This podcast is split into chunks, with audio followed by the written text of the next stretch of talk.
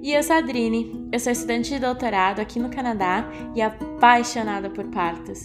Eu gostaria de convidar você para aprender um pouquinho, semana a semana, sobre essa imensidão que é gestar e parir.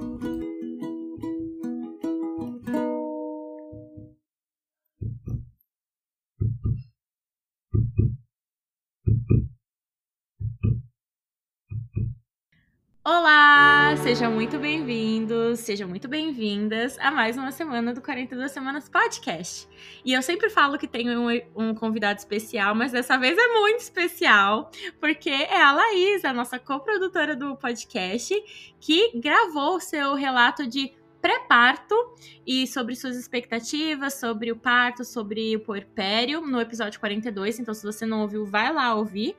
E agora ela voltou para contar como é que foi esse finalzinho de gestação, como é que foi o parto, como é que tá sendo o puerpério. E como sempre, é uma história maravilhosa. E no caso dela, foi um parto fora do hospital. Foi em casa ou num sítio, ela vai me explicar direitinho. E foi também um parto longo, se não me engano, foram 35 horas, né, Laís? 32, se eu não me engano. 32 horas. Qua... Mesma coisa. Quase isso. 30 pra cima, 40. Difícil, né? Então, seja muito bem-vinda, Laís.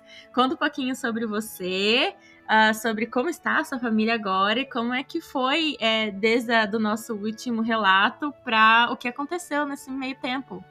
Olá, Adrine. Estou muito feliz de estar aqui também para dividir esse relato.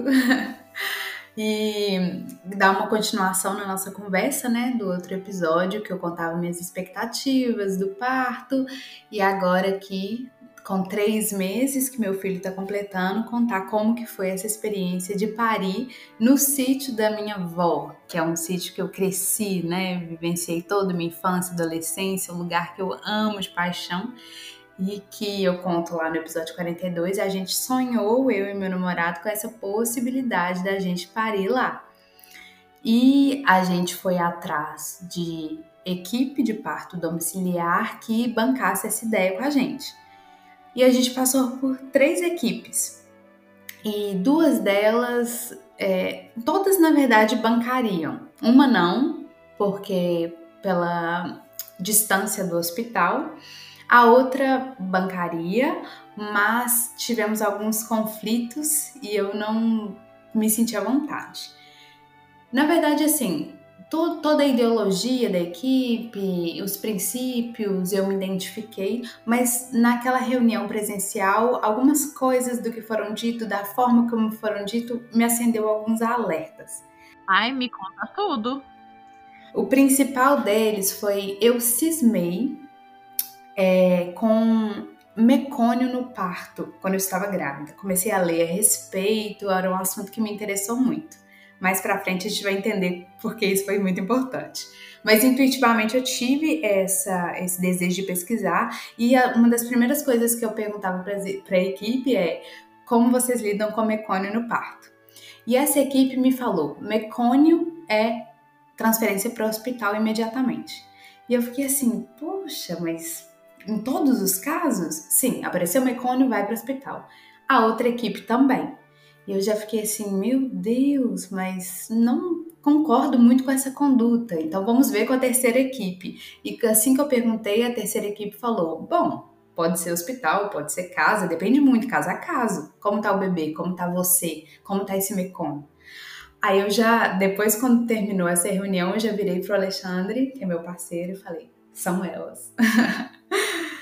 porque era uma questão muito importante para mim, eu não sabia explicar por quê. E eu já, já falando, né, porque eu acho que vai ser mais um bate-papo, eu acho que a primeira história que eu vejo de alguém que queria um parto fora do hospital que mudou de equipe algumas vezes. É muito comum ouvir de mulheres que mudaram de obstetra, tipo 10, 12 vezes, mas de equipe de parto domiciliar eu nunca ouvi. Eu tô pensando aqui, por que não, né? Se também a gente tem que achar os valores. E qual é o nome da equipe que você gostou?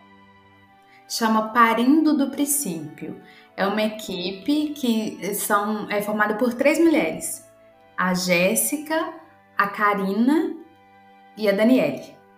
Três enfermeiras obstétricas maravilhosas, recomendo super. Foram guardiãs maravilhosas, muito respeitosas, muito profissionais, muito silenciosas, né?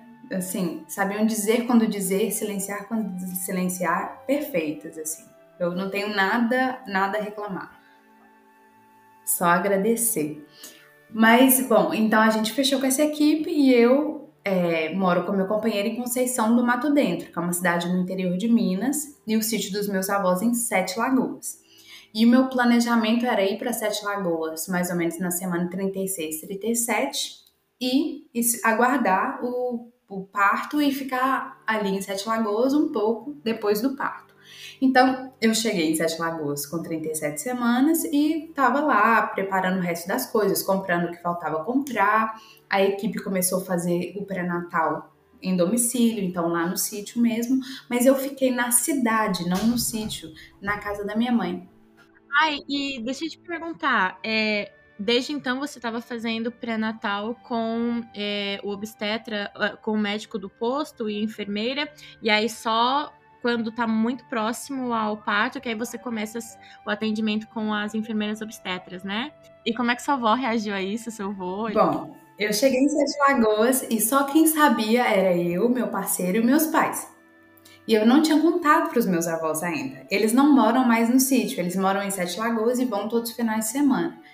E quando a gente ficou assim, meus avós, conta no conta, mas se entrar em trabalho de parto, eles estão lá. E eu senti muito de dividir com a minha avó. Então um dia eu chamei ela para conversar e falei a minha ideologia do que era o parto e por que era importante para mim parir num lugar que eu me senti em casa. E ela abraçou a ideia, assim como meu avô. Os dois nasceram em casa, minha avó teve parto domiciliar, então eles ficaram super animados, inclusive. E a minha família estava muito ansiosa pro meu filho nascer, porque eu ficaria ali um tempo determinado após o parto, só umas três semanas. Então, eles queriam que nascesse, porque quanto antes nascesse, mais eu ficaria lá. Então, eles queriam curtir muito meu filho, então ficava todo mundo assim: ai, tomara que nasce logo, vai nascer hoje, vai nascer amanhã. O que não me abalou, não me gerou ansiedade. Mas dentro de mim, todo dia antes de dormir eu falava assim, filho, não nasce ainda não. Eu não tô preparada ainda. Eu não tô, eu tô apegada ainda na minha vida com você aí dentro. Então espera só uma semaninha, só um pouquinho. E nisso eu ia todo dia, não me sentindo muito preparada. Até que um dia, eu até acho que eu te falei isso. Eu falei, ah, tô indo pro sítio e vou ficar por lá. Porque eu tava ficando aqui em Sete Lagoas, porque meu, o Alexandre, ele dá aula, né? Então ele precisava da internet. Aí a gente resolveu ir para lá e ele vinha a Sete Lagoas para usar a internet de quando em quando. E nisso eu fiz essa imersão lá no sítio. Fiquei bastante na natureza. Uma amiga foi lá para fazer umas fotos. É uma amiga que eu tenho uma conexão muito grande. Então eu fiz um enraizamento naquele local. Precisava disso. Até que um dia o eu fui caminhar até a BR, onde pego o ônibus com o Alexandre, é mais ou menos um quilômetro e meio para ele dar aula.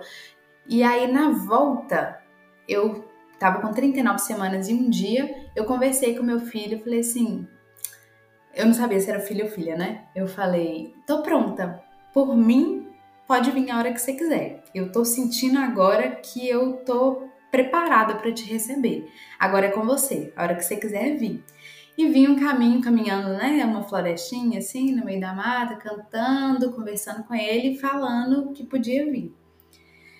E eu nunca tenho sono de manhã, na gravidez não tive sono, acordo e já quero viver, fazer mil coisas. E eu me bateu um sono surreal. deitei na cama e dormi por horas, o que não é comum para mim. E já fiquei assim, ó, que engraçado, né? Vou respeitar meu corpo. Dormi bastante. Aí na hora do almoço, eu almocei e pensei assim, gente, eu vou arrumar as roupas, eu não, tá tudo em, em sacola, vou arrumar o guarda-roupa dele, colocar as roupinhas, fazer um altar para o parto, escrever umas frases, tá tudo meio desarrumado. E comecei a pensar quais frases que eu queria para o parto e escrever. E nisso que eu estava escrevendo, eu senti uma contraçãozinha. E eu falei, olha, que interessante, isso foi uma contração. muito levinha, muito tranquila. Eu pensei, ah, pode ser pródomos, pode ser que demore ainda uma semana, vou curtir.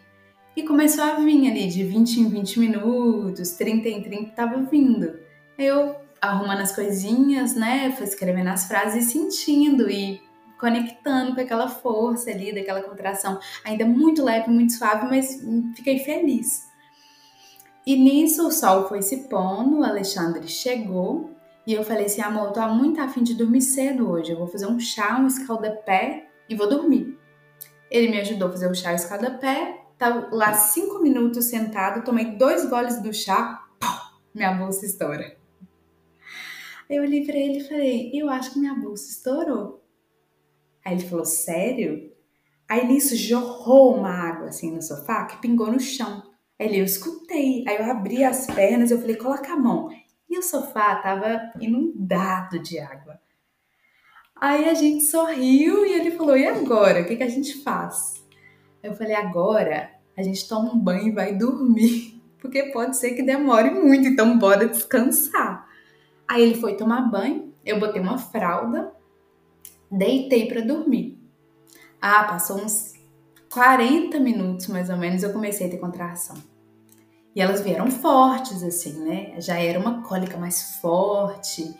E eu já não aguentei ficar deitada. Aí eu fiquei no quarto sem me movimentar tanto, mas sentei na bola, fiquei ali tranquila.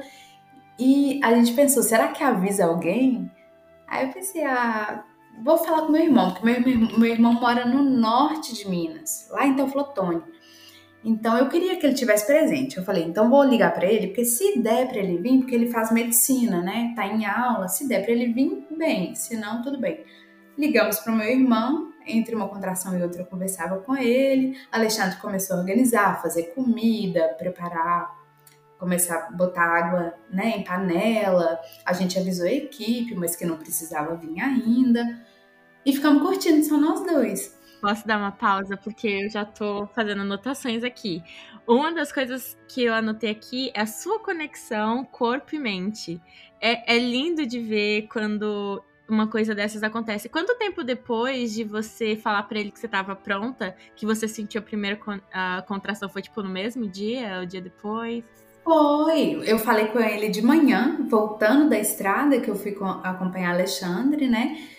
E de manhã, tipo umas sete horas. E na hora do almoço, meio-dia, eu já senti a primeira contração. Que incrível! Você, seu cérebro falou, ok, agora vai, respondeu, ativou, começou. E a outra coisa que eu notei é que você teve o instinto de ninho, que a gente em inglês chama nesting, que é tipo, tem que preparar as coisas, tem que escrever as coisas, tem que ver como é que é o parto, tudo a linha, assim, né, pra, pra, pro parto começar. Eu acho tão legal que você, por ser doula e ter, estar tanto nesse meio, é, quando a bolsa estourou, você e o seu, seu parceiro se olharam e o que, que a gente faz? Não importa o quão informado você é, você, tipo, você não sabe, né, quando chega a sua hora mesmo.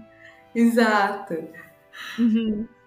E aí a gente avisou a doula e avisamos duas amigas minhas que estariam presentes no parto também, porque elas não têm carro e vinham de Belo Horizonte. Eu falei: ah, fica atento para vir amanhã cedo, porque eu acho que vai demorar. Eu sempre sentia que meu parto ia durar pelo menos 24 horas. Eu sentia que ia ser um parto mais longo, né? E aí larguei celular, avisei as parteiras e fui viver meu processo.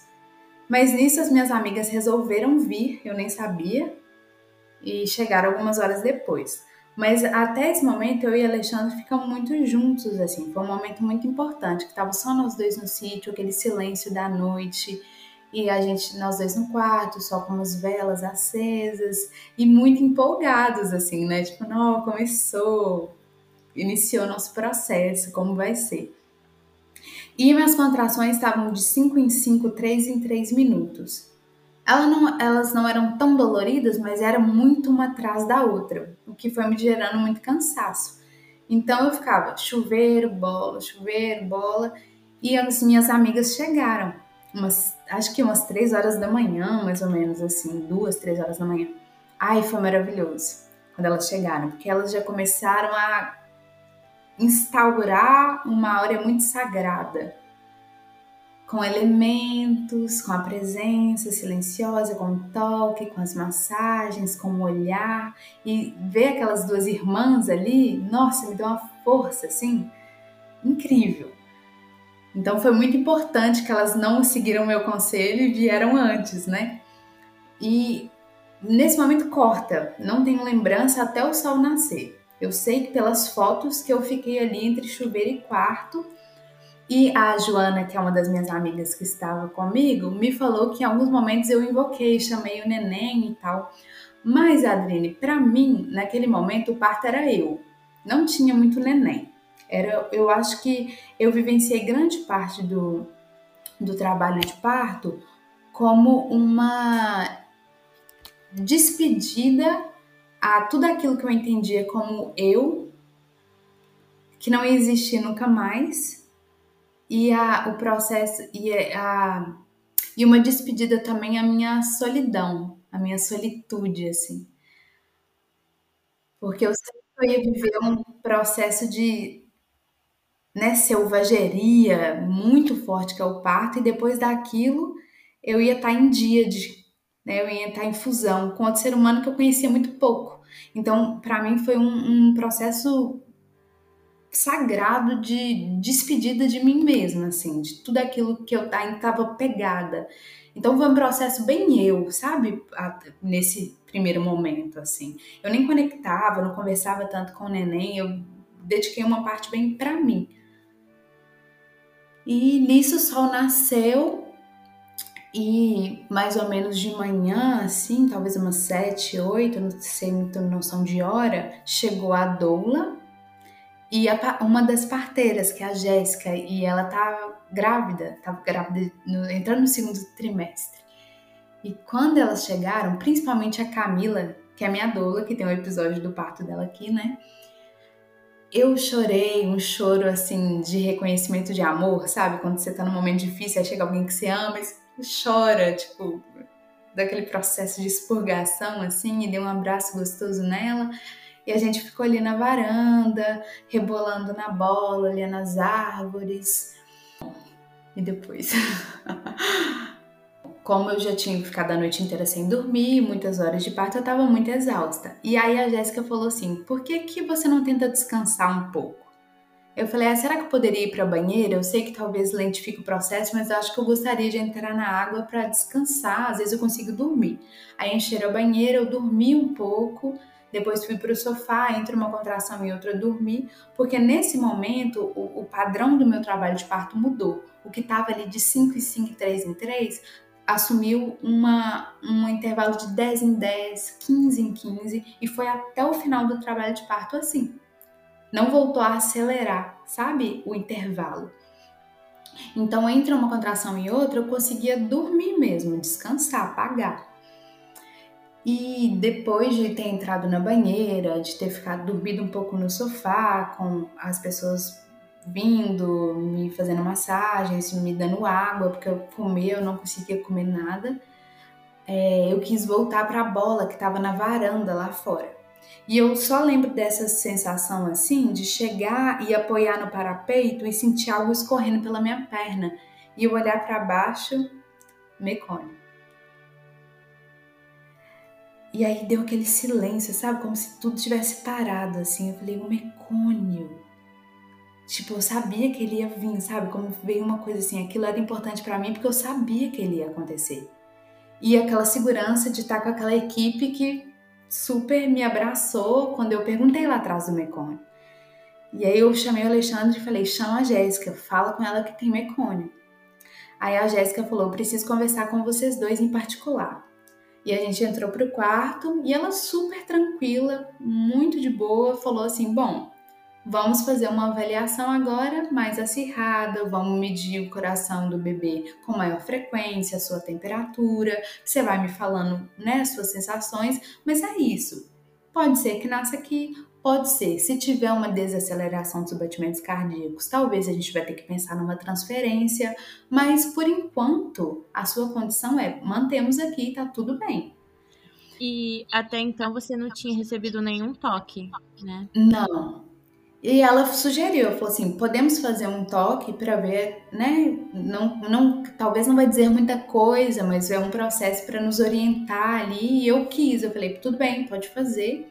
E bom, já tinha mais de 12 horas, né? Desde a noite anterior, já era 3 horas da tarde isso. Já tava dando quase 24 horas de parto. Eu tava com 3 centímetros de dilatação mina um pouquinho a sua credibilidade no processo, né? Se você, ah, já faz tanto tempo, só três, então não vou conseguir, então vamos transferir, então vou pegar um, uma epidural.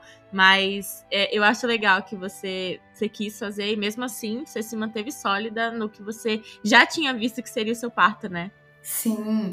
Quando ela falou três, eu pensei assim, Poxa, é pouco, mas eu sei de caso de mulher que evolui em uma hora. Tem mulher que evolui em 10, 15 para 9 centímetros, não significou nada para mim aquele 3. Significou, o que me pesou foi possibilidade de transferência.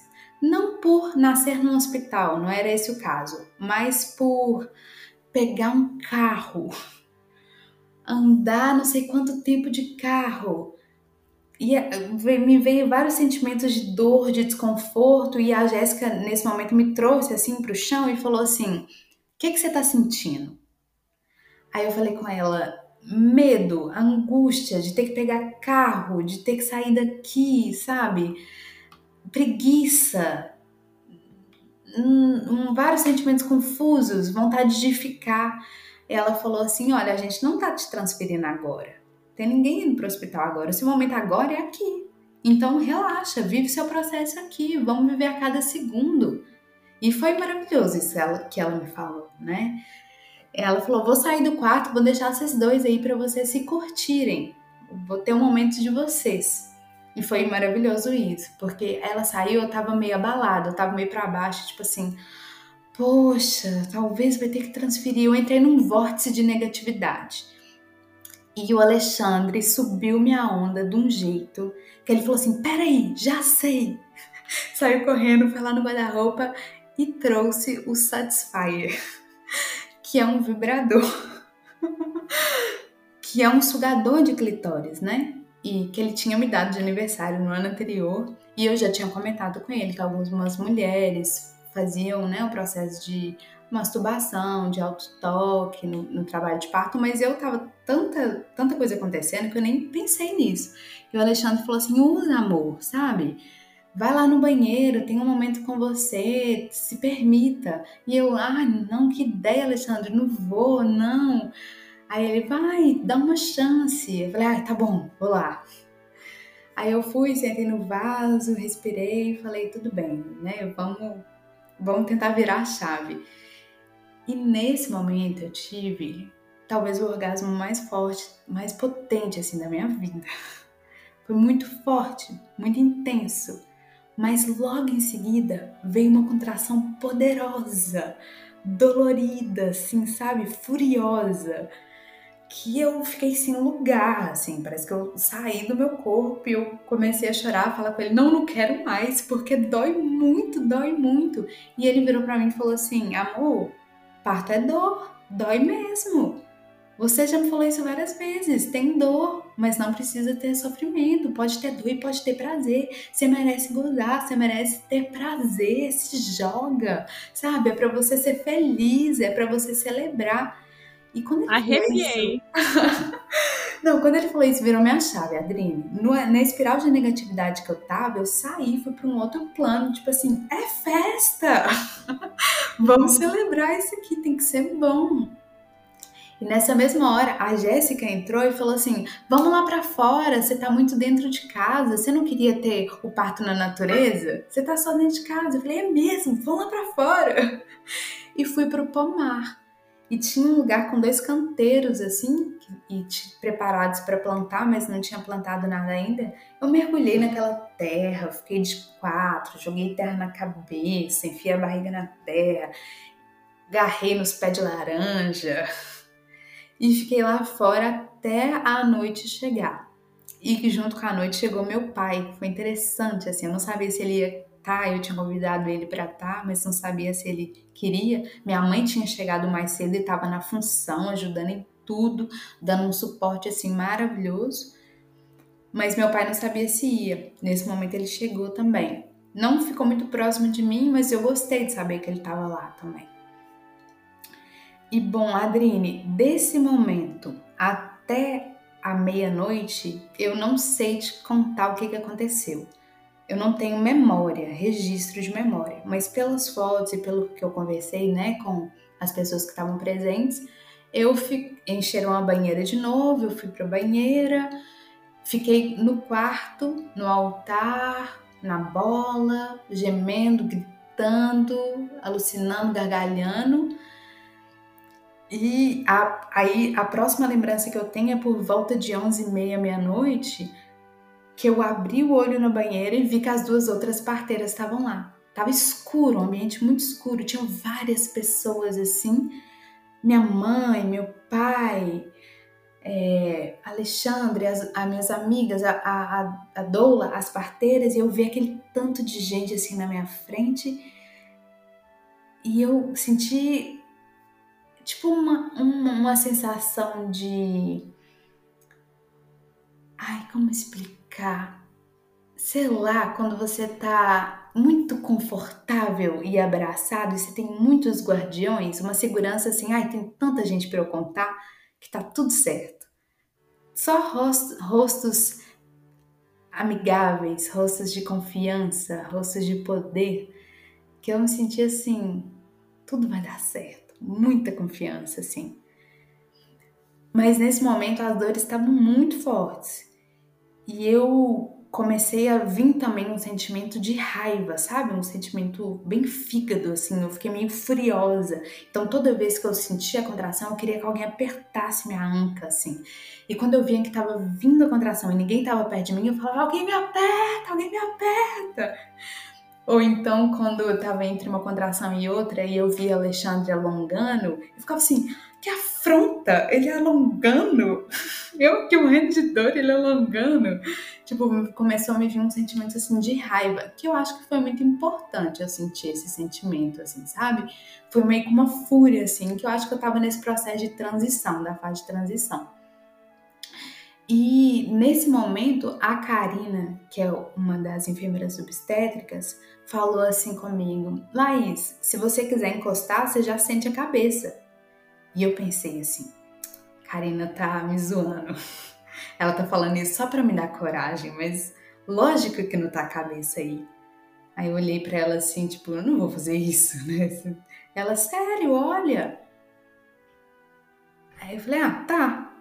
E aí eu enfiei, porque eu tinha colocado meu plano de, de parto para alguém me lembrar que eu queria fazer um toque em mim mas até então não tinha me ocorrido. E quando eu enfiei assim lá no alto, eu senti um trem duro. Eu falei, meu Deus, isso é cabeça? Aí ela falou, é. Oh, aquilo ali me dá um poder, me dá uma força. Eu falei, ah, meu Deus, tá, tá próximo de chegar esse expulsivo, assim, né? E aí eu tive uma ponderação diferente, assim, que foi de puxo mesmo, né?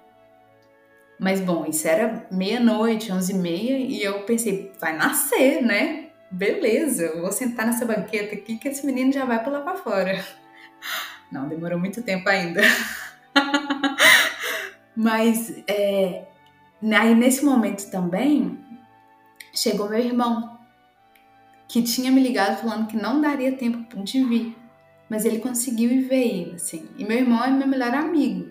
Quando ele veio, sentou do meu lado, Falei, pronto, parece que a cada momento chega alguém para renovar, né? Para refrescar esse processo, assim. Aí eu, Adrine, eu lembro que quando eu pensava em parto, eu tinha mais um, não um medo, mas uma, uma situação de respeito, assim, com o, a dilatação, né? O expulsível não me preocupava tanto, eu achava que ia ser mais fácil. Mas para mim o expulsivo foi muito mais desafiador, muito mais. Essas horas todas que eu passei, né, dilatando, nem se compara com essas três horas e meia de expulsivo. Foi bem mais difícil para mim. E aí eu fiquei um pouco na banqueta, meu irmão ao meu lado, Alexandre ao meu lado, minha mãe na frente, minhas amigas, né? Todo mundo instaurando um silêncio assim, só, só para quem olhava tinha um olhar que eu sabia o que estava me dizendo. Tipo assim, estamos aqui por você, o que, que você precisar, você vai dar conta.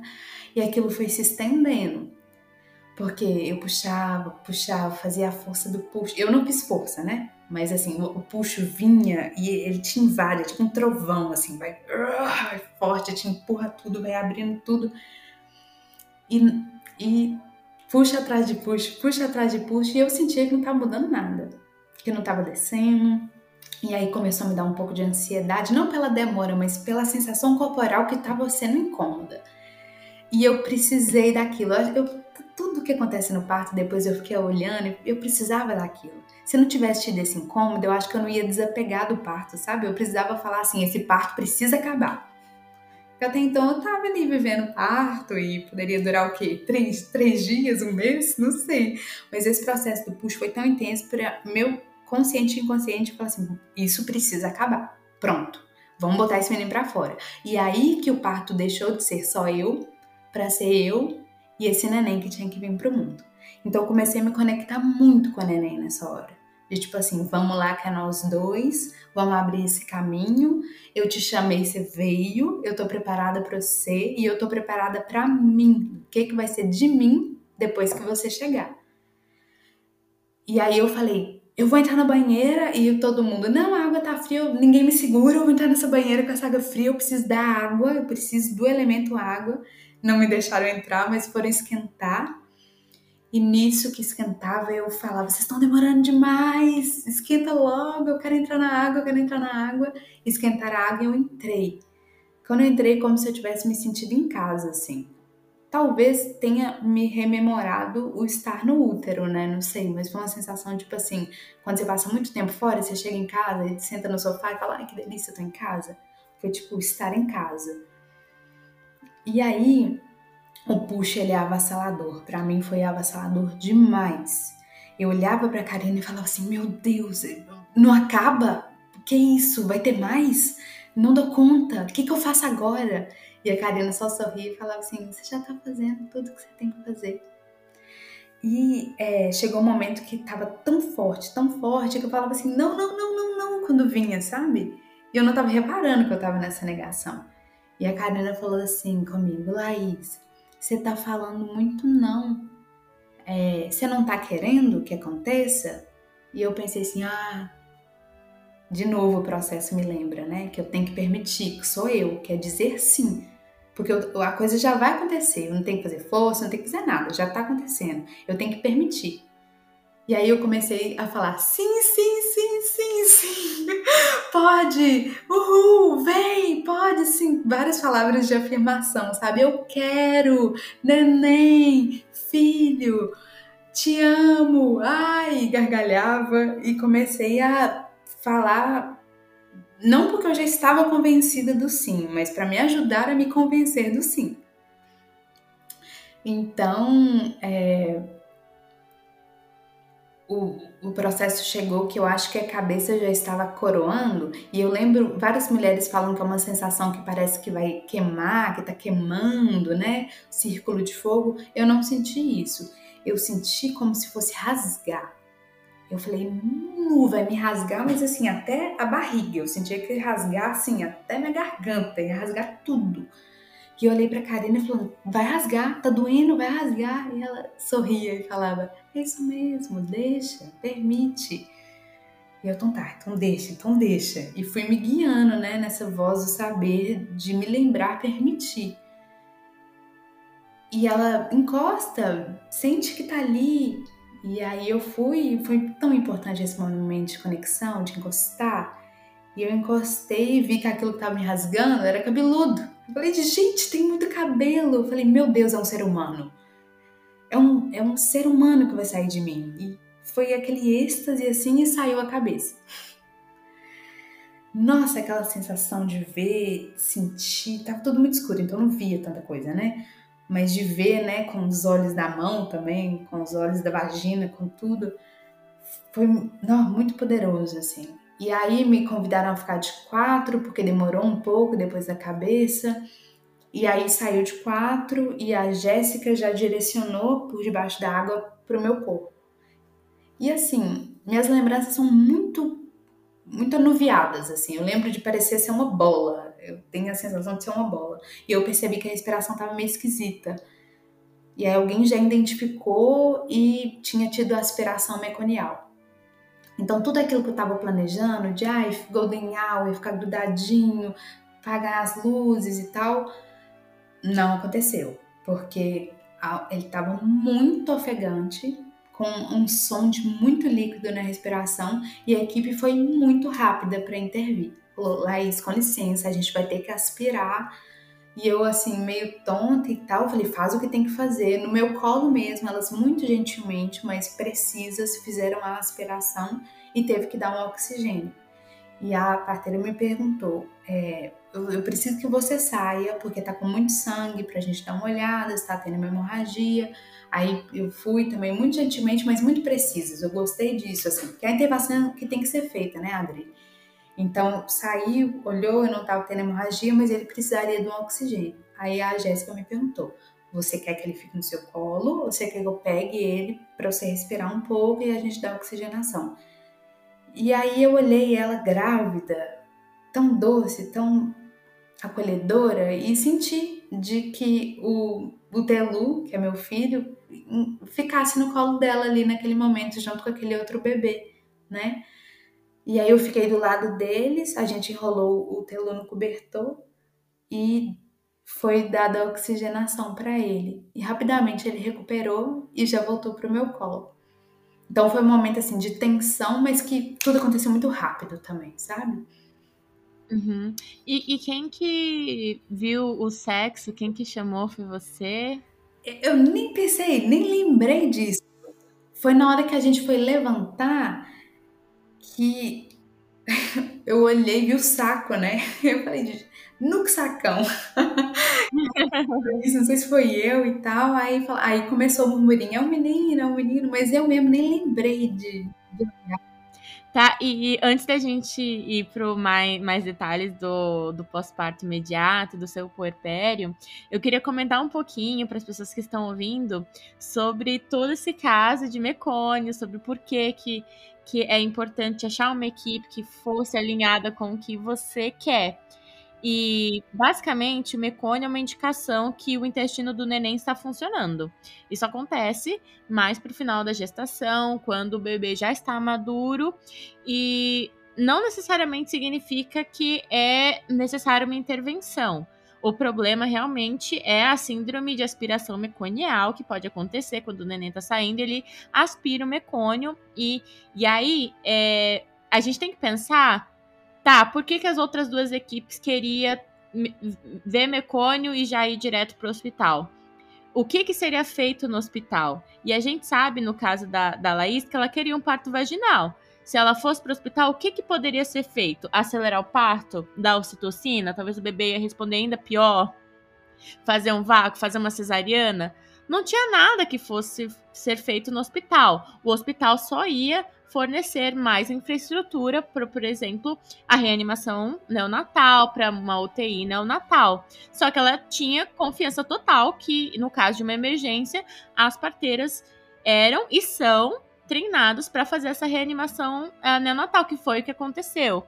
E é bom de falar isso porque no parto natural, no parto domiciliar, às vezes não é tudo rosas, né? A gente já sabe que as coisas dão errada.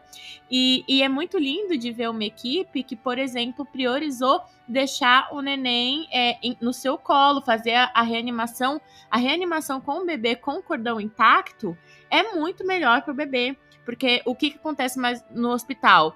Alguma coisa saiu do normal ou é, tem um medo da equipe, eles já cortam o cordão e levam o bebê fora. Só que esses minutos que a placenta ainda tá dentro da mãe e o bebê está ainda ligado à placenta com o sangue, tá dando esse oxigênio extra que o bebê tá precisando. Então, fazer a reanimação com o bebê é, com o cordão intacto é muito legal, é muito importante, é lindo que, que a gente pode ver isso no, no seu parto, né? Então, para quem tem curiosidade, é, esse é um pouquinho do resumo do, do mecônio. Mas eu queria saber como é que você se sentiu depois disso. É, foi um baque assim, emocional, espiritual para você? Você se recuperou bem? Como é que foi sair desse momento de meio crise e pro porpério imediato, conseguir amamentar? Ou você teve que transferir? Como é que foi isso? Você precisou de pontos? É, não, eu não tive laceração. então não precisou dar ponto nenhum. Eu tive uma escoriação, que é como se fosse um raladinho, né? Mas não precisa é, suturar. Depois disso, eu tava no nível de cansaço imenso, né? Então eu fui tomar um banho para tirar um, um, sangue, né? Limpar o corpo e eu tava querendo fazer a queima do cordão umbilical. Aí quando eu cheguei no quarto, tava meu filho com o Alexandre ligado no cordão e com a placenta. Eu lembro de olhar aquilo e falar assim, pelo amor de Deus que esse menino cortou esse cordão ainda pra gente dormir. Aí as parteiras com as velas, tipo assim, ah, você tava querendo fazer a queima. Eu falei, que queima o quê? Arruma uma tesoura, corta esse trem logo pra gente dormir. então, uma coisa que eu tava super criando expectativa, na hora eu quis o mais prático, porque eu entendi que o mais importante pra gente naquele momento era descansar. Então, o Alexandre cortou o cordão e nós três deitamos na cama e capotamos. Já era, já tava o dia nascendo, né? né? O segundo dia nascendo né, trabalho de parto. E as enfermeiras dormiram por lá mesmo, né, para mais prático, porque elas fazem essa consulta, né, no pós-parto, no primeiro dia do, é, após o nascimento, então seria mais prático. E de manhã elas foram, pesaram, deram auxílio com a amamentação e, e eu tava muito, muito, o, a queixa assim foi um cansaço muito grande, porque eu acho que eu não consegui recuperar até hoje. Mas eu acho que eu tinha mais questões, Adrine, com a amamentação do que com o parto em si, sabe? Eu tinha um pouco de medo da amamentação, porque meus seios, eles são muito sensíveis. Eu nunca gostei muito que encosta no meu peito, eu sinto dor no bico. Então eu pensava assim, gente, vai ser complicadíssimo, porque esse neném vai encostar no meu peito, eu vou sentir dor, vai ser terrível. Então uma coisa que eu me dediquei muito durante a gestação foi estudar engolir conteúdo sobre amamentação. Já tinha uma consultora de amamentação assim preparada para qualquer coisa que eu precisasse, eu ia ter com ela, mas estudei muito, li muito e me informei, e falo isso com todas as mulheres, se informem e não só se informem, e formem toda a sua rede de apoio. Porque não adianta só a mulher no puerpério sozinha ter as informações e ter uma ideologia de amamentação se o parceiro ou a parceira não está ligado nisso, se a mãe, pai, irmã, quem for estar tá junto não está ligado nisso. Porque você precisa de outras pessoas que condizam com a sua ideologia para te fortalecer no momento de vulnerabilidade. Então, não é, não é só necessário, não, não basta só você se informar. Então, acho que todo mundo que está ao seu redor tem que se informar também. Então, isso foi muito importante, porque eu e a Lei, a gente estava muito alinhados, já tinha conversado muito da amamentação com os meus pais também. Então, assim, a amamentação transcorreu de uma forma maravilhosa. Nunca tive queixa, dor, problema nenhum até hoje.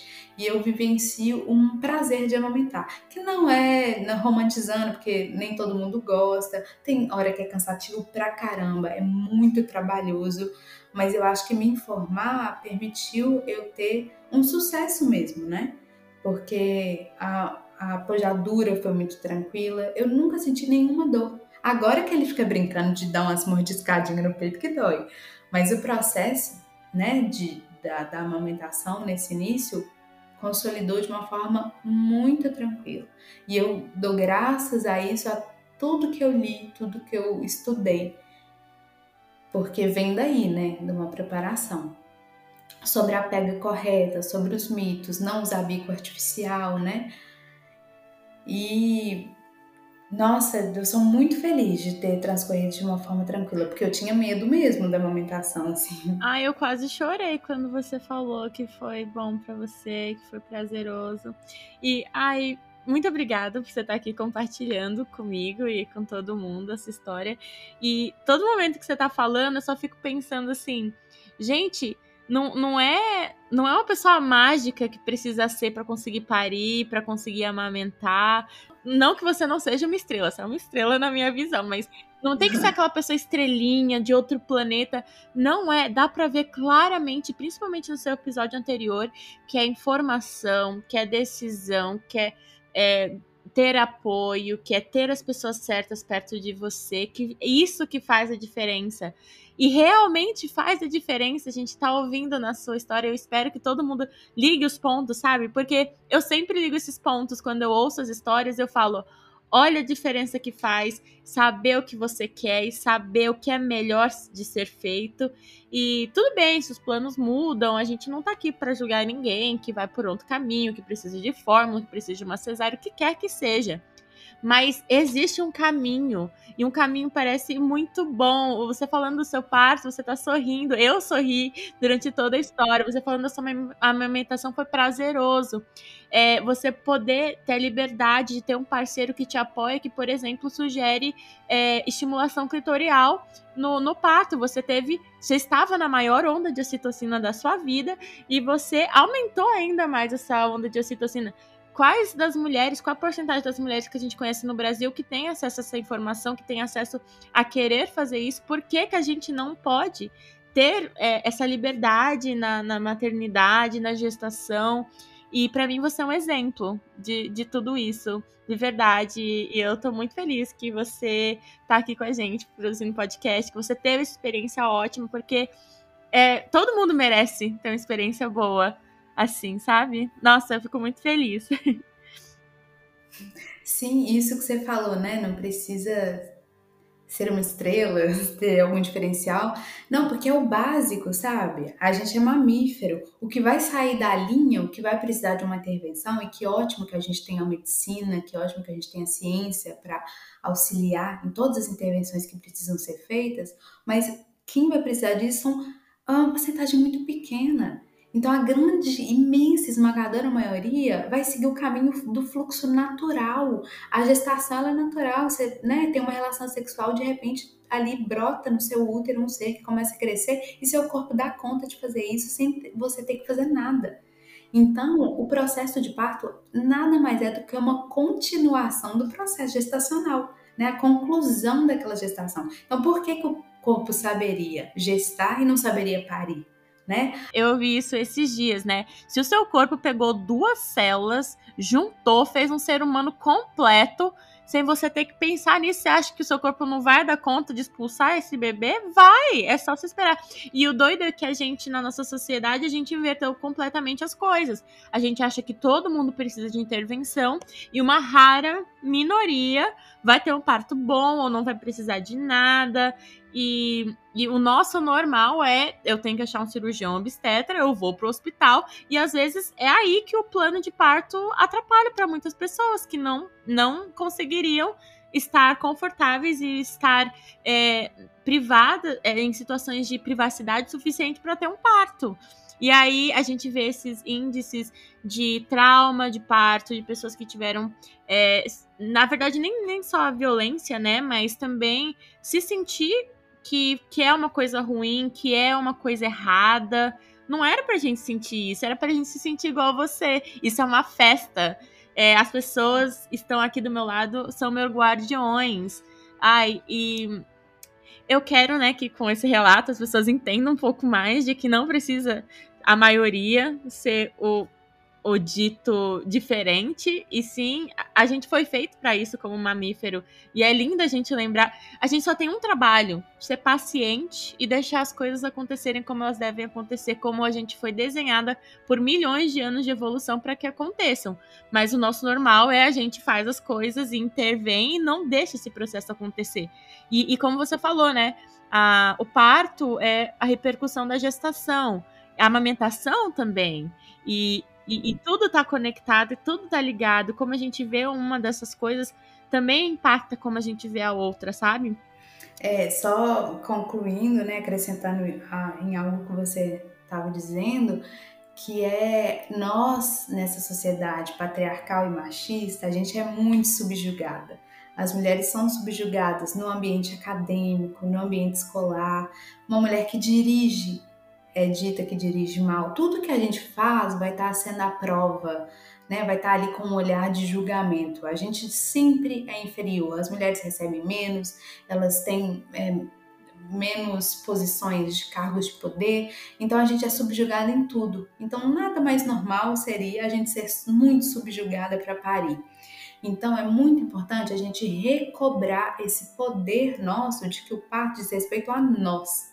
E quem vai estar ali é para nos fortalecer e por nos dar amparo, mas ninguém vai fazer aquilo por nós. A gente tem que ter ao nosso lado pessoas que sabem que quem está fazendo é a gente. Eles estão ali como prestadores de serviço para auxiliar algo que é natural da gente. Então é muito importante a gente recobrar esse poder, sabe? Porque isso diz respeito de é, boicotar o machismo, boicotar o patriarcado. Então é um exercício também de olhar e falar assim: estão achando que eu não consigo parir, estão achando que eu não, não sei gestar, que eu não entendo a minha gestação. Isso é machismo. E recobrar esse poder né, feminino de falar assim: eu sei fazer isso, meu corpo é feito para fazer isso. Então, acho muito importante também colocar né, essa essa, esse ponto de vista, porque é uma coisa estrutural. A gente é criada desde sempre para desacreditar de toda a nossa potência. E é, encontrar a nossa potência de parir é uma forma de refrescar né, esse vigor do que é ser mulher. E de recomendação, quero deixar muito esse livro que chama Leite Fraco. Gente, todo mundo leiam sobre isso, uma forma de estudar sobre a amamentação. E eu tô aqui muito disponível. É, pode colocar meu Instagram aí na descrição e quem quiser pedir meu WhatsApp, a gente conversar sobre parto. Estou sempre aberta para dialogar, para conversar sobre, para fortalecer, para trocar. Eu adoro esse, essa troca, né, do mundo virtual. Então me coloco muito à disposição de qualquer mulher que esteja escutando isso, está no processo gestacional e queira, né, um amparo, uma troca de mensagem, uma conversa, me coloco aqui à disposição também. E eu também. Pode mandar um DM no Instagram. A Adriane super acessível, super cheia de informações, artigos acadêmicos, uma sábia aí, muito bom ter você também, né, com o podcast, com toda a informação que você traz. Muito feliz de estar aqui. E, e, e, como é que a amamentação tá indo ótimo, né, para você e tal. E eu queria saber se você tem mais alguma coisa para falar que foi importante para você ou para preparação, se você quer recomendar alguma coisa para as nossas ouvintes. Agradeço todo mundo que está aqui até agora, escutou esse relato. Um abraço, força para todas nós mulheres. Se você está gestando, se você está parindo, você dá conta, você é forte e respeita a sua história, respeita você mesma e segue aí seu coração, sua intuição com muita informação, né? A informação ela dá base para a gente ter confiança na nossa intuição. Então, intuir e também saber, né? A informação é poder e uma forma da gente se proteger desse sistema. Um beijo, tchau. Por favor, mandem uma mensagem para para Laís, deixem um comentário, compartilhe esse episódio. Isso tem que mover montanhas e para todas as brasileiras ouvirem que a gente pode, a gente tem tudo para fazer o que a gente quiser da nossa vida, ser mais feliz e prazerosa possível. Ai, adorei. Acho que esse é meu episódio. Desculpa todas as outras entrevistadas, esse é meu episódio favorito. Eu tô com o olho brilhando eu poderia continuar essa conversa por mais duas horas falando de filosofia, de ideologia, de parte de machismo, de maternidade, de ser mulher, mas a gente tem que acabar por aqui, né? Então, se você quiser dar um tchau para os ouvintes. E quero também agradecer a todo mundo que me fortaleceu e fez isso ser possível. Primeira equipe parindo do princípio, exemplar, maravilhosos. Alexandre, meu companheiro lindo, maravilhoso, que esteve do meu lado do início ao fim, até hoje está. E as minhas amigas que chegaram, né, no, no início, que é a Paloma e a Joana, duas irmãs queridas. Os meus pais, né, minha mãe que deu muita força, meu pai também que esteve presente, meu irmão e Conceição, uma amiga também que esteve lá. E Camila, maravilhosa, minha doula, que esteve presente, deu força demais, que é uma mulher incrível, que eu recomendo demais trabalhe como doula. Sigam ela, professora de yoga na gestação. Incrível. Então, muito obrigada a todo mundo que me fortaleceu demais nesse processo. Um beijo para todas, um abraço grande, Adrine, muito obrigada. E é isso, nos vemos aí no próximo episódio. E tchau! Vejo vocês daqui no próximo episódio.